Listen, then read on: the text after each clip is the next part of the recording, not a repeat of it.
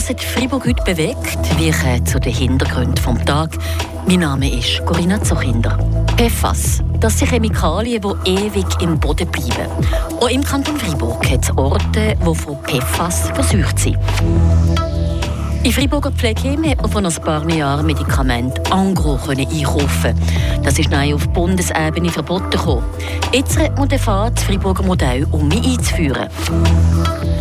Und zum Schluss gucken wir auf Düdingen. Dort hat es grünes Licht gegeben für die Überbauung Gänseberg. 62 Mietwohnungen sollen am Hang entstehen. Die Region im Blick. Wem sieht die Abkürzung PFAS etwas? Das sind sogenannte ewige Chemikalien oder auf Englisch Forever Chemicals. Die chemischen Substanzen die bauen sich nicht selber ab und bleiben wegen dessen in der Natur bestehen. Das Problem daran ist, sie sind gesundheitsschädlich. Sie erhöhen zum Beispiel das Risiko von Leberschäden oder Nieren- und Hodenkrebs. Und jetzt ist klar, der Kanton Freiburg ist belastet von diesen Chemikalien. Der Philipp Bürgi mit den Einzelheiten. Eine internationale Studie hat jetzt gezeigt, dass in Europa über 15.000 Standorte versucht sind mit PFAS. In der Schweiz da sind es 100 versuchte Standorte und im Kanton Freiburg da gibt es vier Orte, wo PFAS sind angewiesen sind. Der Erhebung, das sogenannte Forever Pollution Project, wo von zahlreichen Journalisten aus ganz Europa ist gemacht hat, hat jetzt das erste Mal das Gesamtausmaß zu Europa von dieser Verschmutzung gezeigt.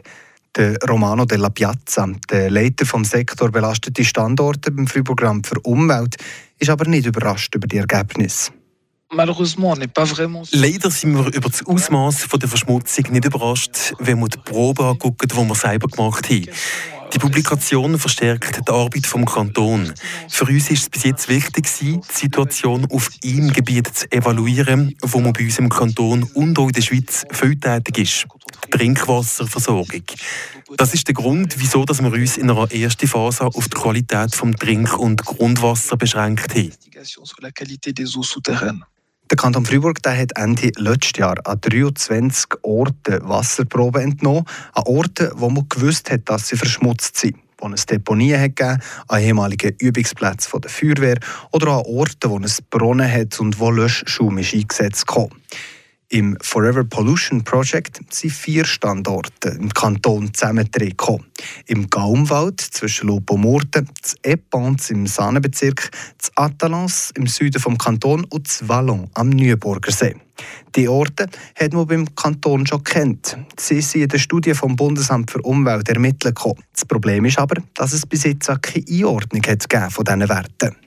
C'est la question qu'on va devoir poser à l'Office fédéral qui a mené. Ich habe beim Bundesamt für Umwelt nachgefragt, ab wann das man von einem Hotspot reden kann, ab welchen Werten dass es prioritär ist und dass es das Problem ist, den Herd zu brauchen. Für einen privaten Garten und auch für die Landwirtschaft. Das ist entscheidend. Dans ces cas de figure, c'est ça qui est, qui est vraiment déterminant sagt Romano della Piazza, der Leiter vom Sektor belastete Standorte beim Kanton. Diesen Frühling haben weitere Messungen gemacht und dann wird sich zeigen, was für Massnahmen müssen getroffen werden. Die PFAS die werden uns aber weiterhin beschäftigen, weil sie kommen an ganz vielen Orten vor, auch in unserem Haushalt. Zum Beispiel bei Teflonpfannen, imprägnierten Textilien oder auch im Wachs von unseren Ski. Vor fünf Jahren ist das sogenannte Friburger Modell verboten Das Modell hat von 2002 bis 2018 ermöglicht, dass man zum Beispiel Pflegeheim als angebrochenes Medikamentenpäckchen an ersten Patienten weitergeben konnte. So hat man verhindert, dass viele Medis im Köder gelandet sind. Jetzt könnte das Modell aber auch mit zurückkommen. Tracy Madder, zuerst einmal, wie funktioniert genau das Modell? Das ist eine Vereinbarung zwischen den Krankenversicherungen, Apotheken, Ärztinnen, Pflegeheimen und dem Kanton Freiburg. Die Heime haben mit diesem Modell grosse Medikamentenpäckchen beziehen. Das heisst, Medizin nicht mehr individuell gekauft und abgerechnet worden, sondern pauschal. Das war dann zumal deutlich günstiger. Gewesen. Wie viel hat man denn gespart? Laut Zahlen vom Kanton Freiburg sind in den Pflegeheimen die Kosten für Medikamente rund 30 Prozent gesunken. Pro Jahr hat man insgesamt 3,5 Millionen Franken gespart. Wieso hat man das Modell verboten bis so viele Einsparungen? Es war wegen einer neuen Verordnung im Jahr 2018. Dort ist es um einen Risikoausgleich zwischen den Versicherern gegangen. Die Verordnung hat verlangt, dass für jede Patientin und jeden Patienten eine eigene Statistik geführt wird. Das ist aber mit dem Freiburger Modell nicht möglich gewesen. Sprich, man hat die angefangenen Medikamentenpäckchen einfach wieder anfangen fortschmeißen. Jetzt soll das Modell aber anscheinend als Comeback feiern. Ja, und zwar auf nationaler Ebene. Der Nationalrat hat gestern überraschend eine Freiburger Initiative angenommen, um das Modell wieder einzuführen.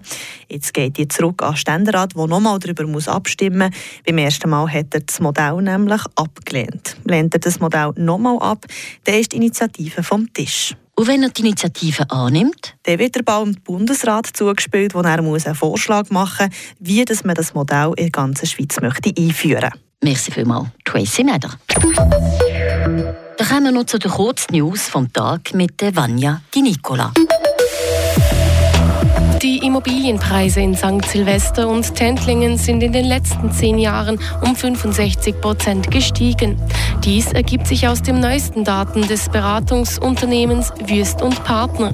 Die beiden Gemeinden verzeichnen demnach die größten Zunahmen in Deutsch-Freiburg. Im ganzen Kanton stiegen die Preise für Immobilien um rund 45 Prozent, gleich wie im gesamtschweizerischen Durchschnitt. Der Nationalrat will den Zuckergehalt in Lebensmitteln weiterhin nicht regulieren. Er hat gestern zwei Initiativen der Kantone Freiburg und Genf abgelehnt. Die erste wollte die Zuckermenge auf jedem Produkt gut lesbar angeben. Die zweite wollte die Dosierung verbindlich begrenzen. Die rechte Mehrheit des Parlaments lehnte es ab, sich in die Ernährungsgewohnheiten der Schweizer Bevölkerung einzumischen. Sie hält die freiwilligen Verpflichtungen der Lebensmittelindustrie für ausreichend ausreichend. Wegen mangelnder Erdbebensicherheit hat in der Millionenmetropole Istanbul die Evakuierung zweier Krankenhäuser begonnen. Die Patienten des staatlichen Krankenhauses Kakitane würden in ein Krankenhaus im Stadtteil Sisli verlegt, sagte Gesundheitsminister Faretin Koka in Hatay. Der Umzug werde in ein paar Tagen abgeschlossen sein. Auch das Universitätsspital Istanbul Kerapasa werde evakuiert. Denn die türkische Millionenmetropole Istanbul ist stark erdbebengefährdet. Ich habe mich heute mit Ann Moser über ein Bauprojekt unterhalten, wo Gemüter erregt. Wer regelmässig zu Düdingen durch das Dorf fährt, der schaut automatisch her zur geplanten Überbauung vom Gänseberg. Monatelang war das Gelände einfach abgesteckt. Gewesen. Jetzt tut sich aber etwas. Corinna Zurkinder von der Radio FR-Redaktion, du weißt mehr. Ja, wie ich mit dem Investor geredet, das ist das Immobilienunternehmen Alfred Müller AG mit Sitz in Bar und an einer Filiale in Freiburg. Der Ottmar Bertolose ist bei zuständig für Marketing und Kommunikation. Er hat gegenüber Radio FR bestätigt, dass im Bauvorhaben nicht mehr im Weg steht, sie die Baubewilligung vom Oberamt bekommen. Aber es hat doch eben Einsprachen gegeben, oder? Jawohl, die Gemeinde Dinge haben die aber bereinigt. Es hat ja keine Beschwerden beim Kanton gegeben. Und das heisst, jetzt kann gebaut werden? Genau. Man munkelt vom Baustart im Herbst, aber offiziell ist das noch von niemandem bestätigt gekommen. Wie sieht es denn genau aus, das Projekt von der Alfred Müller AG? Der Ottmar Bertolosi redet von insgesamt 62 Mietwohnungen in drei Gebäuden, vier Büro- oder Ladeflächen plus ein Gemeinschaftslokal. Es kommt auf dem Hangbau, darum sind die einzelnen Gebäude auch unterschiedlich gross. Ja, doch, aber gleich noch ein Haufen Fragen, zum Beispiel, wie viel kostet das Ganze, was ist mit Parkplätzen, was passiert mit den alten Bäumen, die dort auf dem Gelände noch stehen und äh, kommt die Gänsebergstrasse während der Bauarbeiten, wird die geschlossen? Ja, die Fragen sind alle noch offen, hat uns der Ottmar Bertolosi erklärt. Sie planen jetzt, nachdem sie die Baubewilligung bekommen haben, die detaillierte Baustelleninstallation und zusammen mit der Gemeinde nach den bestmöglichen Lösungen suchen. Ende Zitat. Das war ja auch so, die Hintergründe vom heutigen Tag. Mein Name ist Corinna Zuchinder. Ich wünsche einen schönen Abend. Das bewegt heute Freiburg. Freiburg aus seiner Geschichte. Ging auf frapp.ch.